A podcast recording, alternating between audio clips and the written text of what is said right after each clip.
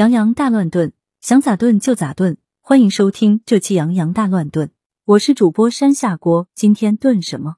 就炖新官上任三把火这个成语。新官上任三把火，汉语成语，比喻新上任的官总要先做几件有影响的事，以显示自己的才能和胆识。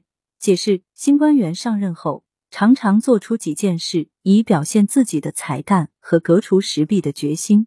过后也就一切如旧。说白一点，就是给人下马威，让众将军心服口服。这里的三把火是比喻，讲开头前三件事多像烧起火来那么壮观，引人注目，轰轰烈烈且有声有色。古代俗语：沙听，在其乡居茶馆里，新县长的脾气又没有摸到，叫他怎么办呢？常言说，新官上任三把火。又是闹起要整顿议政的，谁知道他会发些什么猫毛病？草民乘风破浪十八，你知道我刚来时阻力很大，冯地平他们搞名堂，造谣惑众，硬说我什么新官上任三把火，给三百老干部下马威。何古言茶花宴，常言道：新官上任三把火，孙梦修上任第一把火，就把自己烧了个焦头烂额。典故一：据《三国演义》所述，三国时诸葛亮当了刘备的军师，在短时间内连续三次火攻曹操。第一次火烧博望坡，使夏侯惇统领的十万曹兵所剩无几；第二次在新野火攻水淹，时曹仁、曹洪的十万人马几乎全部覆没；第三次火烧赤壁，百万曹兵惨败。最后跟随曹操逃出去的只剩二十七人。当时人们把这三把火称为诸葛亮上任三把火，传到后来便成为人们常说的新官上任三把火了。二，这是从古代县令上任常做之事编出的俗语。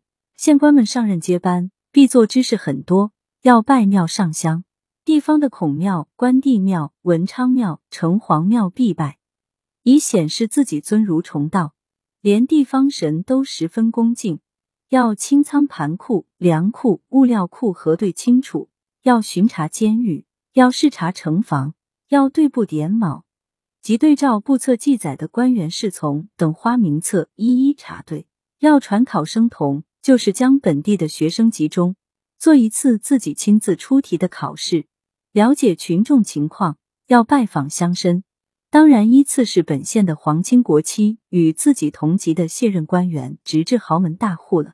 最后，则是新县贴出告示，说明自己从何月何日开始接受诉讼。做上边这一系列事情时，新官必然会选择出某两三件事情，别出心裁的指手画脚一番，敢就是烧出三把火了。常见的如庙宇残破，要拨款大修啦。城防不坚固，要为防盗修城墙建院垒；学生质素不高，要请外地名师等等。这些水也会烧的三把火后，才可见新官有否真功夫，才可知这个刚登官的人是否真的能当官。造句：前几天有个官员调到广电总局了，我心想这官员就任后肯定会新官上任三把火。以上就是本期全部内容。听友们，如果对本期节目有疑问和建议，可以在评论区留言哟。欢迎各位收藏、比心、投币、推荐，下期见。